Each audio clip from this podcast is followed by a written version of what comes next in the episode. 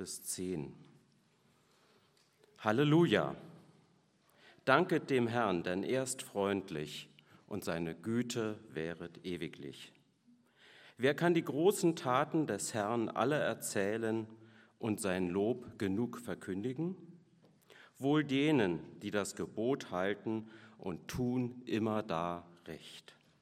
Herr, gedenke meiner nach der Gnade, die du deinem Volk verheißen hast.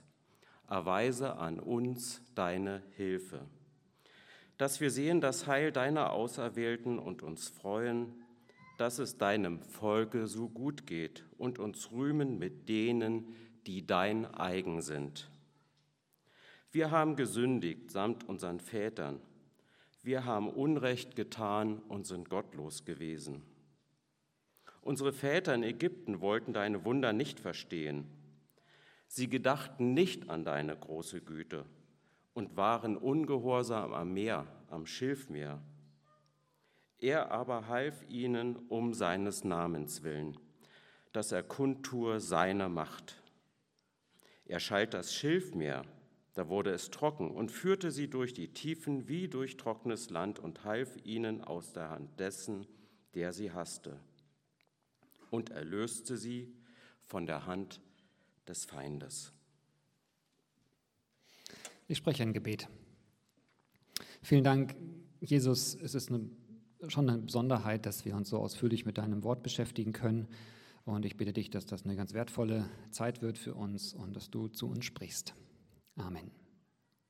Vergangenen Sonntag hat Christian hier gepredigt und zwar über einen Aspekt des Glaubens, der recht viele Reaktionen hervorgerufen hatte, jedenfalls von dem auszugehen, was so bei mir angekommen ist. Er hat nämlich davon gesprochen, dass Glaube immer auch eine Suche ist. Fälschlicherweise wird oft verbreitet, dass Glaube vor allem das Ende einer Suche ist und ähm, man ein Gefühl des, des Angekommenseins haben sollte. Dabei ist laut der Bibel Glaube immer auch eine Suche nach Gott, nach dem, wer Gott ist und wie Gott ist und vor allem nach dem, was er mit uns vorhat. Und für mich hat dieses, ähm, diese, diese Predigt und dieser Gedanke aus dem Psalmen etwas Befreiendes, weil er einfach die, die vielen Gedanken und meine Fragen an die Zukunft und einfach an das Leben generell irgendwie wie ernst nimmt. Ich finde es eine sehr realistische Sicht. Also meine, meine Unsicherheit nicht als Unreife zu sehen, sondern als ein Teil des Abenteuers, was dazugehört. Und auch der, der Gedanke beflügelt mich auch so im, im, Blick auf das, was wir so im Rahmen des Berlin-Projekts in den nächsten Monaten erleben werden. Denn in allen Plänen und Vorhaben und Überlegungen so am Anfang des Herbstes, da ist es gut, sich daran zu erinnern, dass das Suchen nach Gott und nach dem, was er für uns hat, dass das der richtige Weg ist, der, der göttliche Weg. So, diese die Suche des Glaubens sieht einerseits wohl so vielfältig aus, wie viele Menschen es gibt, wird sehr individuell empfunden. Aber ich habe den Eindruck, dass diese, diese Suche des Glaubens, diese Unsicherheit des Glaubens leicht in zwei verschiedene Richtungen laufen kann. Zum einen nämlich ein Gefühl von so einem Art deprimierendem Haschen nach Wind, dieses viele Fragen und Nachdenken macht einen müde. Das Suchen nach Gott, das Suchen nach Glück ist eigentlich nur anstrengend geworden und man kann dieser Suche einfach nichts mehr Schönes abgewinnen, so real es auch einfach ist und es zerrt einfach nur an uns. Und zum anderen, die andere Richtung ist so eine Art positiv gespannte Neugierde in aller Unklarheit und bei allen offenen und auch unsicheren Fragen überwiegt doch immer wieder so dieses schöne Gespanntsein auf das, was wir als nächstes entdecken werden oder was uns als nächste Frage beschäftigen wird. Ich beobachte, dass unsere Glaubenssuche und die Unsicherheit, die da mitkommt, uns immer wieder in eine von diesen beiden Richtungen so, so, so drängen will. Und ich bin davon überzeugt, dass es ein Werkzeug gibt, Werkzeug, wenn man es denn so methodisch ähm, äh, mag, beziehungsweise dass es eine innere Haltung oder eine Hilfe gibt, dass unsere persönliche Suche immer wieder zu so einer gespannten Neugier wird. Weg von dem deprimierenden, es ist alles ja so unklar, hin zu einer gespannten Suche, was als nächstes Spannendes hinter der nächsten Ecke auf uns warten wird. Und dieses Werkzeug ist Dankbarkeit oder das Danken. So simpel das vielleicht klingt, so effektiv ist es auch. Und deswegen möchte ich gerne die, die, die Chance nutzen, um einiges über Dankbarkeit äh, zu sagen. Meine drei Gedanken will ich mal so gliedern. Einmal geht es um die Stärke von Dankbarkeit, dass wir uns das bewusst machen. Dann das Problem, warum uns Dankbarkeit oft schwer fällt und am Ende noch etwas zur Praxis von Dankbarkeit. Zuerst was zur Stärke von Dankbarkeit. Der erste Satz hier aus dem Psalm, den wir gerade gehört haben, Psalm 106, ist seit Jahrhunderten, wenn nicht sogar seit Jahrtausenden an unzähligen Essenstischen gesagt worden und ist noch immer ein sehr weit verbreitetes Tischgebet. Danket dem Herrn, denn er ist freundlich und seine Güte wäret ewiglich. Amen. Und bei bestimmt einer ganzen Reihe von uns kommt dann so guten Appetit im, im, im Nachsatz, weil wir es so oft gehört haben. Man könnte meinen, dass der Psalmschreiber, der das verfasst hat, der glücklichste, sorgloseste Mensch gewesen war. Doch er dankte, trotzdem er auch in diesem Psalm um Hilfe bittet und dramatische Beispiele aufzählt, wo Hilfe nötig war. Und er an einer Stelle sagt, denk an mich und betet, hilf mir. Und am Ende sogar sagt, unserem Volk geht es wirklich nicht gut. Dieser Psalmbeter hatte also eine Dankbarkeit ausgedrückt mitten in einer Hilfs- bedürftigen Lage oder zutiefst sehnsüchtigen Lage. Er hatte Sehnsucht nach was anderem und trotzdem steht der Dank hier im Vordergrund. Und damit, so wirkt es, wenn man den gesamten Psalm liest, hat er mitten in der Unsicherheit seines Lebensabschnitts, mitten in der Suche nach für ihn gangbaren Wegen eine positive Haltung eingenommen, ein, ein positives, ein neugieriges Gespanntsein, wie das Leben weitergehen wird. Und mit dieser Aufforderung zum Danken hier in der Bibel ist ja, die Bibel, könnte man sagen, ein Vorreiter in dem, was die Psychologie wissenschaftlich auch herausgefunden, herausgearbeitet hat. Und das interessanterweise erst neuerdings, obwohl bereits Cicero die Dankbarkeit als nicht nur die größte aller Tugenden, sondern auch als die Mutter aller anderen Tugenden bezeichnet hat, und Cicero äh, ist ja bereits einige Jahre bekannt. Ähm, trotzdem wurde das Thema Dankbarkeit eigentlich erst in den letzten 20 Jahren von der Psychologie ähm, in den wissenschaftlichen Fokus genommen und ist mittlerweile ein wichtiger Teil der sogenannten positiven äh, Psychologie und bekommt quasi regelmäßig positive Auszeichnungen. Dankbarkeit habe einen starken Einfluss auf das allgemeine Wohlbefinden. Menschen, die mehr Dankbarkeit verspüren, fühlten sich einfach besser, wohler, seien zufriedener mit sich und ihren sozialen Beziehungen. Dankbare Menschen hätten mehr positive Möglichkeiten, um mit den Schwierigkeiten im Leben umzugehen. Und auch andersrum gedacht, dankbare Menschen hätten weniger negative Bewältigungsstrategien für ihre Probleme. Dankbare Menschen schliefen besser. Dankbarkeit habe von allen Charakterzügen eine der stärksten Beziehungen zur psychischen Gesundheit. Dankbare Menschen seien meist glücklicher, weniger gestresst oder deprimiert. Also ich würde sagen, ist wirklich definitiv erstreb ein erstrebenswertes Empfinden oder eine erstrebenswerte Haltung, eine absolute Stärke für das gesamte Leben. Also Dankbarkeit hat das Potenzial, unsere Suche des Glaubens, diese Unsicherheit, in die Gott uns auch immer hineinführt, zu einer positiven, neugierigen Suche zu machen, anstatt einer deprimierenden, kraftraubenden Suche, das so, so zu empfinden. Das ist die Stärke von Dankbarkeit. Aber warum fällt es uns oft so schwer, dankbar zu sein? Das ist mein zweiter Punkt. Das Problem, warum uns Dankbarkeit oft so schwer fällt. Es gibt eine Menge Gründe, die uns dazu jetzt vielleicht einfallen. Und ich kann mir vorstellen, dass bei einer ganzen Reihe von euch sofort die Sache, der Aspekt jetzt in die Gedanken kommt, der, den ihr am meisten vermisst oder nach dem ihr euch am meisten sehnt oder was ihr als größtes Dilemma gerade in eurem Lebensabschnitt empfindet, sondern, so, sondern mit dem Gedanken, natürlich hätte ich das und das, dann hätte ich wieder Grund zum Danken. Aber ich habe es halt nicht. Das ist mein Problem mit dem Danken.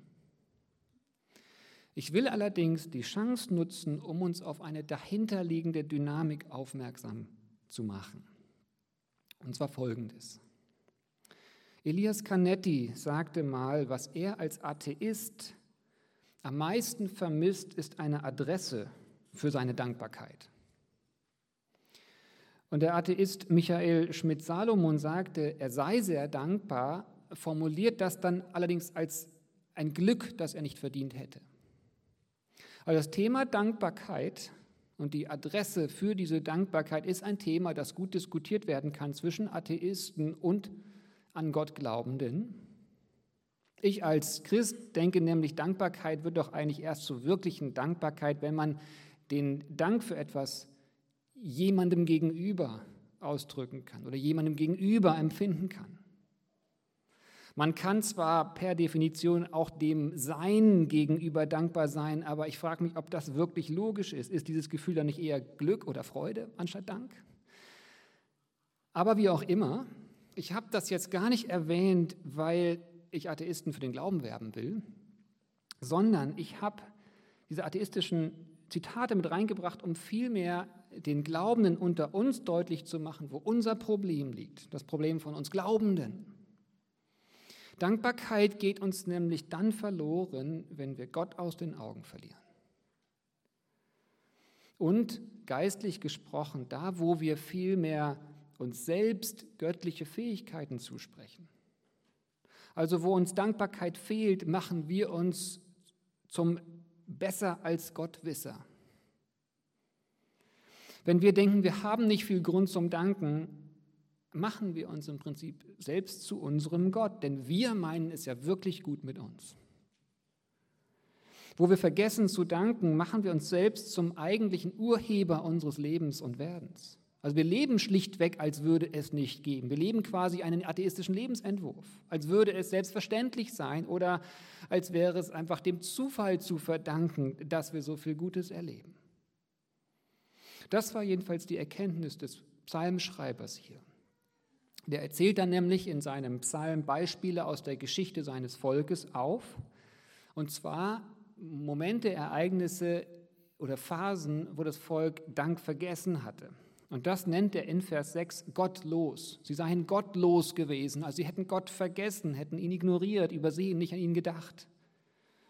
Und konkret nennt er dann als Beispiel die wundersame Bewahrung des Volkes Israel auf ihrer Flucht aus der Sklaverei in Ägypten als das erlebt wurde, diese wundersame Bewahrung, gab es Dankeslieder, Dankesgedichte, große Erleichterung, Freude. Doch, so geht es dann später in dem Psalm weiter, sie vergaßen bald seine Werke. Und durch dieses Vergessen, wofür sie dankbar mal waren oder eigentlich ja sein könnten, durch das Vergessen wurden sie ärgerlich, wussten besser als Gott, was gut für sie war, wurden unzufrieden, sorgenvoll, neidisch, gegenseitig vergleichend missgünstig. Also kurz gesagt, sie sahen ihr Leben, sie sahen auch alle Versorgungen, sie sahen die Mitmenschen, ihre Gesundheit, ihre Freiheit und so weiter. Sie sahen alles Gute, aber nahmen das für selbstverständlich. Sie vergaßen Gott dafür zu danken. Oder vielleicht wollten sie Gott dafür auch nicht danken, solange er ihnen nicht auch das gab, was sie zusätzlich dazu noch wünschten. Und als Folge diese also als Folge davon wurde einfach ihre Suche des Glaubens, auf der sie sich einfach befanden, dieser spannende Weg, auf den Gott sie gerufen hatte, er wurde nicht mehr zu einem neugierigen Abenteuer, sondern zu einem deprimierenden Zweifel an Gott und Zweifel an seiner Güte. Seht ihr die, da die Verbindung zu uns? Sie hatten vergessen, im Prinzip Danke zu sagen für das, was sie hatten und, für das, was sie, wer, wer sie waren. In 2. Mose 16 ähm, steht das, worauf sich da der Psalm äh, bezieht. Das Volk war auf einem unsicheren Weg des Glaubens in ein Land, das sie noch nicht sahen. Und als dieser Weg anstrengend wurde, hielten sie nicht am Danken fest, Dank für ihre Gesundheit, für ihr Leben, für ihre Bewahrung, für die Befreiung aus der Sklaverei, sondern sie fingen an, besser als Gott zu wissen, was ihnen gut getan hätte und richtig für sie sei. Bis hin zu diesem lebensmüden und destruktiven Worten, hätte Gott uns doch in der Sklaverei sterben lassen, da gab es wenigstens Fleisch. Und das war keine konstruktive Idee, wie man den Lebensweg gestaltet, sondern das war die tiefste Überzeugung, besser als Gott zu wissen, was gut ist. Also in dem Augenblick haben sie sich quasi selber zu Gott gemacht, haben göttliche Weisheit und göttliche Weitsicht für sich beansprucht. Also wo Dankbarkeit auch uns fehlt, machen wir uns doch selbst zu unserem Gott, weil wir meinen selbst zu wissen, wie die Zukunft läuft oder wie die Vergangenheit gelaufen wäre. Das Volk Israel setzte damals dann noch einen drauf, auch ein wichtiges Beispiel, von dem wir lernen können. Als sie damals Angst bekamen, weil sie ihre Zukunft nicht genau kannten, haben sie sich bewusst einen Gott gebastelt, so wie sie das aus ihren Nachbargesellschaften kannten. Diese Geschichte von dem goldenen Kalb wird dann auch noch in dem Psalm 106 aufgenommen. Also wieder eine deutliche Abkehr von Gott hin zu ihrer eigenen Idee. Charles Haddon Spurgeon war einer der bekanntesten Prediger Englands im 19. Jahrhundert und hat eine sehr direkte Art äh, bei all seinen Themen. Er hat ein Kapitel über die Gründe für fehlenden Dank geschrieben und dort steht Folgendes. Sich weigern, Gott zu danken, bis wir unseren Willen haben, ist große Anmaßung.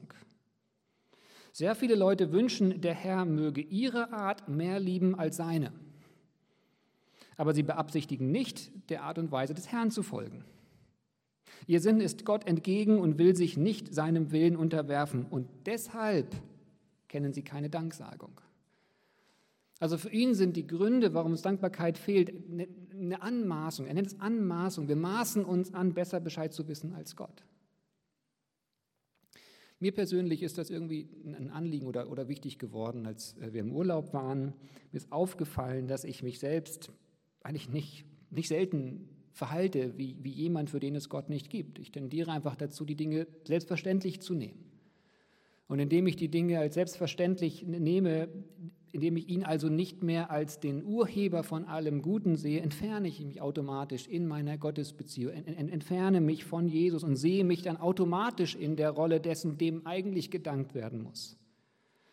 Und ich glaube, geistlich gesehen ist das unser Problem, warum uns Dankbarkeit so schwer fällt. Vordergründig sind, vordergründig sind es vielleicht die unerfüllten Wünsche, doch dahinter steht unser Glaube an uns selbst, anstatt unser Glaube an Gott. Und ich habe bewusst neu angefangen zu danken. Es ist mir bewusst vorgenommen, zuerst in meinen Gebeten am Abend, habe wirklich überlegt, wofür ich alles dankbar bin, was ich eigentlich ja gar nicht als selbstverständlich nehmen möchte, weil es auch nicht so selbstverständlich ist. Und plötzlich fallen mir eine unzählige Menge an Dingen auf, äh, Begegnungen und Gesten und Blicke und Worte und wahnsinnig materielle Versorgungen und Möglichkeiten. Auch so viel, was mit, mit, mit Gesundheit und körperlichen Fähigkeiten zusammenhängt für Empfindungen, für, für Erkenntnisse, für Gedanken, für Gründe zum Lachen, für Gedankenblitze, also wahnsinnig viel eigentlich. Und plötzlich habe ich beobachtet, komme ich von dem, was ich eigentlich so erlebe, was ich habe, was ich bin und so weiter, hin zu Gott. Und dazu möchte ich noch Folgendes sagen. Bestimmt kennen viele von euch das Danklied, das in vielen christlichen Gemeinden äh, gesungen wurde, wenigstens bestimmt auch noch äh, wird bei dem am Ende nach vielen, vielen verschiedenen Gründen zum Danken auch noch gesungen wurde. Und danke, dass ich danken kann. So als Jugendliche haben wir uns über diesen Satz irgendwie lustig gemacht, als hätte der Autor einfach nichts mehr gewusst, wofür er danken kann, aber noch nicht aufhören wollte. Und dann so, danke, okay, dass ich danken kann. Aber ich dachte mir, in unserem christlichen Glauben steckt in diesem Satz noch mehr drin als nur die Dankbarkeit fürs Leben, dass ich atmen, sprechen und Danke sagen kann sondern wir können es verstehen als Dank dafür, dass wir nicht aus Dankesschuld Danke sagen müssen, nicht weil wir dazu ja aufgefordert worden sind, nicht weil wir Gott zu Dank verpflichtet sind, nicht weil, wir, weil alles andere überheblich wäre, nicht aus dieser sogenannten Dankesschuld heraus, so wie wenn man früher vielleicht von den Eltern gesagt bekommen hat, jetzt bedanke dich aber bitte bei der Tante, sondern Jesus Christus will eine Dankbarkeit in uns schaffen, sodass wir danken wollen, weil wir einfach so dankbar sind. Keine Dankesschuld, sondern eine wirkliche Dankbarkeit. Denn Jesus hat bewirkt, dass zwischen Gott und uns nichts steht. Aufgrund von Jesus ist Gott doch nicht wie so eine entfernte Tante, der man Danke sagen muss, sondern wie die eigene geliebte Mutter vielleicht, die man umschlingen will, wenn man was geschenkt bekommen hat. Durch Jesus ist Gott nicht wie so ein Mäzen, dem man zu danken verpflichtet ist, sondern wie der vertraute väterliche Freund, dem man danken will. Eben weil nichts Ungeklärtes zwischen uns steht. Das ist doch die besondere Botschaft unseres Glaubens. Es steht nichts zwischen uns. Wir, wir brauchen nicht unsicher Gott gegenüber zu sein. Ob wir danken oder ob wir nicht danken, ob wir genug gedankt haben oder irgendwas vergessen haben. Es ändert nichts an dem Glück, was Gott empfindet, wenn er an uns denkt. Und das will uns dazu bringen, Danke zu sagen, einfach Danke, dass wir danken können. Weil wir einen gnädigen Gott haben, weil zwischen Gott und uns nichts steht, weil alles geklärt ist zwischen uns, weil wir vertraut und frei und ehrlich sein dürfen. Ich denke, das ist eine wichtige Sache, die wir uns bewusst machen sollten. Und ich habe ähm, bei mir erlebt, dass das automatisch hochkommt, wenn ich für viele einzelne Dinge danke. Dass dann einfach eine Dankbarkeit gegenüber Gott entsteht, einfach weil ich nicht Danke sagen muss, sondern weil ich Danke sagen darf. Also, Dankbarkeit hat so viel Kraft, unser Leben reich zu machen. Dankbarkeit ist eine Hilfe, um die Unsicherheit, in die uns der Glaube führt, nicht als deprimierend und sinnlos und an allem Zweifeln zu sehen, sondern als ein Abenteuer zu empfinden. Ich denke, deswegen sollten wir alles daran setzen, in diese Richtung zu streben, dankbar zu werden. Aber wie werden wir dankbar? Ich glaube, indem wir unser Problem erkennen. Es ist nicht nur einfach die Sehnsucht nach dem, was wir nicht haben, sondern ohne Dank ignorieren wir Gott. Ohne Dank maßen wir uns eine ganze Menge zu. Wir maßen uns eigentlich zu, liebevoller zu uns zu sein, als das, wie Gott liebevoll zu uns ist. Wir verhalten uns eigentlich jemanden, wie jemand, der nur an den Zufall glaubt. Und trotzdem steht im Zentrum unseres Glaubens die Botschaft, dass zwischen Gott und uns nichts steht. Und diese Tatsache hat Jesus sogar sein eigenes Leben kosten lassen. Trotz all unserer Ignoranz gegenüber Gott, trotz all unserem Neid, unserer Bequemlichkeit, auch unserer Überheblichkeit, ist Gott immer wieder wie so eine geliebte Mutter, die man, der man doch eigentlich Danke sagen will, wie so ein Mentor, dem man eigentlich Danke sagen will. Vielleicht ist das ein Ansatz, der dich dazu bringt, dich neu dafür zu entscheiden, zu überlegen, wofür du eigentlich dankbar bist. Ich glaube, Gott zu danken erfordert eine Entscheidung und es erfordert auch ein bisschen Zeit. Und wir werden erleben, wir werden automatisch erleben, dieses Danken bringt uns näher zu Jesus und bringt uns näher zu seiner Botschaft, dass nichts zwischen Gott und uns steht. Als drittes, als ähm, noch kurzes, will ich noch euch einen Tipp geben zur Praxis von Dankbarkeit. Wie hat der Psalmbeter das hier gemacht? Ihm ging es ja irgendwie dreckig und trotzdem ruft er so groß zum Danken auf. Das ist eigentlich ganz interessant. Bei ihm war das nämlich so, er hat sich die Geschichte angeschaut, die für ihn die wichtigste war nämlich die Geschichte seines Volkes. Damals in seiner Kultur war die, die, die Gemeinschaft, die Familie, das Volk, die Gemeinschaft viel wichtiger als heute. Der heutige Blick auf das Individuum und die individuelle Geschichte und die individuelle Entfaltung hatte damals bei weitem nicht diese Stellung. Und sein Weg war es, sich aufzuzählen, was sein Volk eigentlich durch die Jahrhunderte hindurch immer wieder wie, er, wie es egoistisch gehandelt hat, sogar boshaft, destruktiv und sich bewusst gemacht hat, wie Gott immer wieder trotzdem bewahrend und beschenkend eingegriffen hat. Und das macht er eine lange Liste lang im Prinzip. Der Psalm 106 ist lang, 48 Verse lang. Also er macht es sich bewusst. Und am Ende, auch das ist wichtig, sagt er nicht, und wegen diesen vielen Gründen zum Dankbarsein ist es jetzt ja auch alles irgendwie gut, weil ich ja dankbar sein soll, sondern nach vielem Dank sagt er, und jetzt hilf uns bitte wieder. Wir brauchen dein Eingreifen mal wieder, ganz besonders. Bitte. Endet dein, sein Gebet am Ende aber nochmals mit Dank und mit der Perspektive, du bist Gott und nicht wir. Und dieses Muster oder das, diese Art zu beten ist für viele Menschen durch die Geschichte hindurch wie zu einem Muster geworden. Also die echte, ernsthafte Bitte an Gott zu umrahmen mit Dank für Dinge, für die man wirklich dankbar ist. Auch wenn sie bei der einen Bitte gerade gar nicht so im Vordergrund stehen, trotzdem sich bewusst zu machen, wofür man dankbar ist. Und ich möchte euch gerne ermutigen, genau das wieder neu zu tun. Euch Zeit zu nehmen, um in eurer Lebensgeschichte Gründe zum Danken zu sehen und im fürs Danken zu sammeln. Das Danken ist eigentlich ganz simpel und vielleicht für einige von euch klingt es zu simpel, zu einfach. Aber denkt an die Stärke, die es besitzt, die Dankbarkeit besitzt. Wenn wir glauben, dann sind wir auf der Suche. Gott ruft uns immer wieder neu in eine Unsicherheit hinein, eben auf die Suche nach ihm, nach seinem Weg für uns. Er ruft uns nach unserem Vertrauen.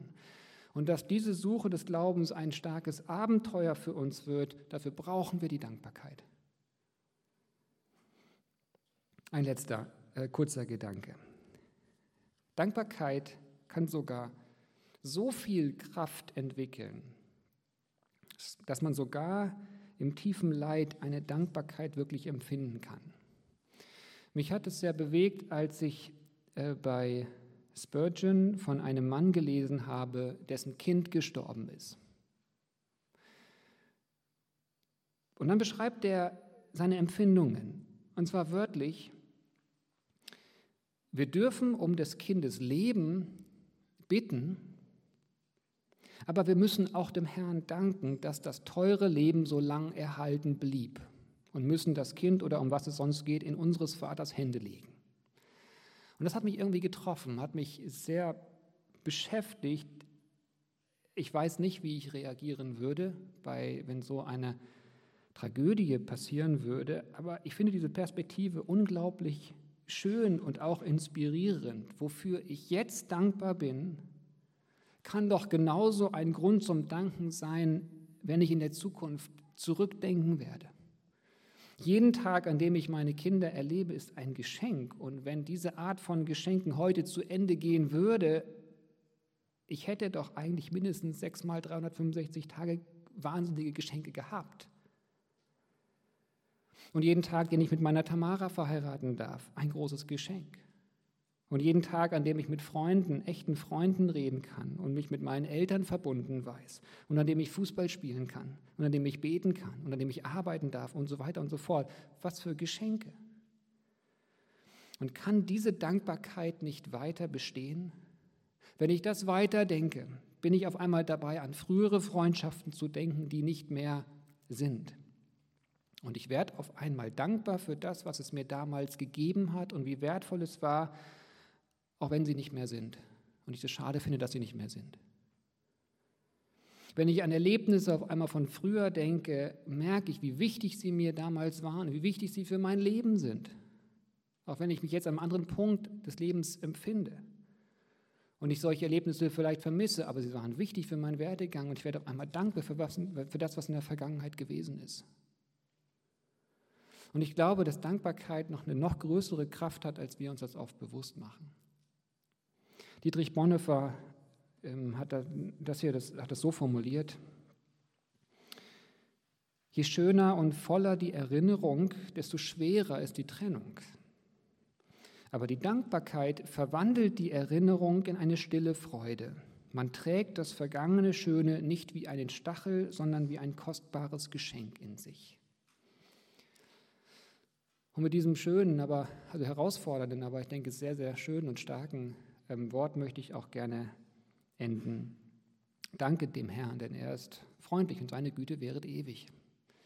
Das ist dieser Satz von dem Psalm, was viele an ein Tischgebet erinnert. Vielleicht kann das ja auch ein kleines Puzzlestück sein, dass wir wieder neu fürs Essen beten und danken, dass dann wieder neue Dankbarkeit in uns entsteht. Es wird auf jeden Fall unseren Blick heben. Amen.